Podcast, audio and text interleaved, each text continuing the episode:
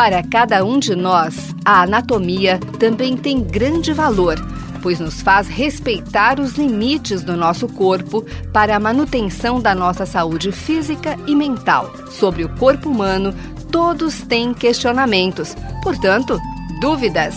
Anatomia Responde. Mande suas dúvidas para msemprim.forp.usp.br ou tirapele.fmrp.usp.br.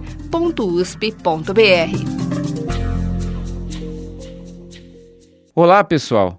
Hoje, nos próximos programas, iremos descrever algumas das principais relações observadas entre as estruturas anatômicas nos diferentes segmentos do corpo humano, também referidas como sintopias. Assim, no programa de hoje, faremos a descrição de mais uma importante sintopia localizada no segmento pelve, a relação anatômica da porção pélvica dos ureteres no sexo feminino com a artéria uterina. As porções pélvicas dos ureteres, condutos musculares com 25 a 30 centímetros de comprimento, que unem os rins à bexiga urinária, são vulneráveis à lesão quando os vasos ováricos são ligados durante uma excisão do ovário, pois os ureteres estão próximos quando cruzam a margem da pelve.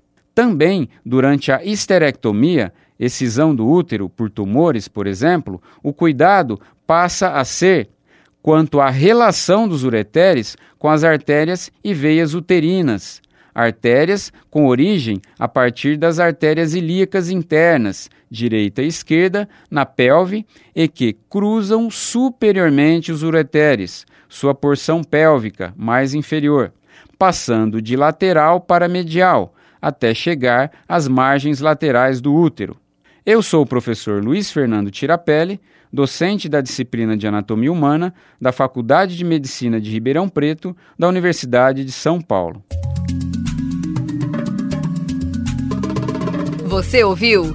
Dúvidas? Anatomia Responde. Programa em parceria com a Faculdade de Odontologia de Ribeirão Preto e a Faculdade de Medicina de Ribeirão Preto. Mande suas dúvidas para msemprim@forp.usp.br ou tirapele@fmrp.usp.br.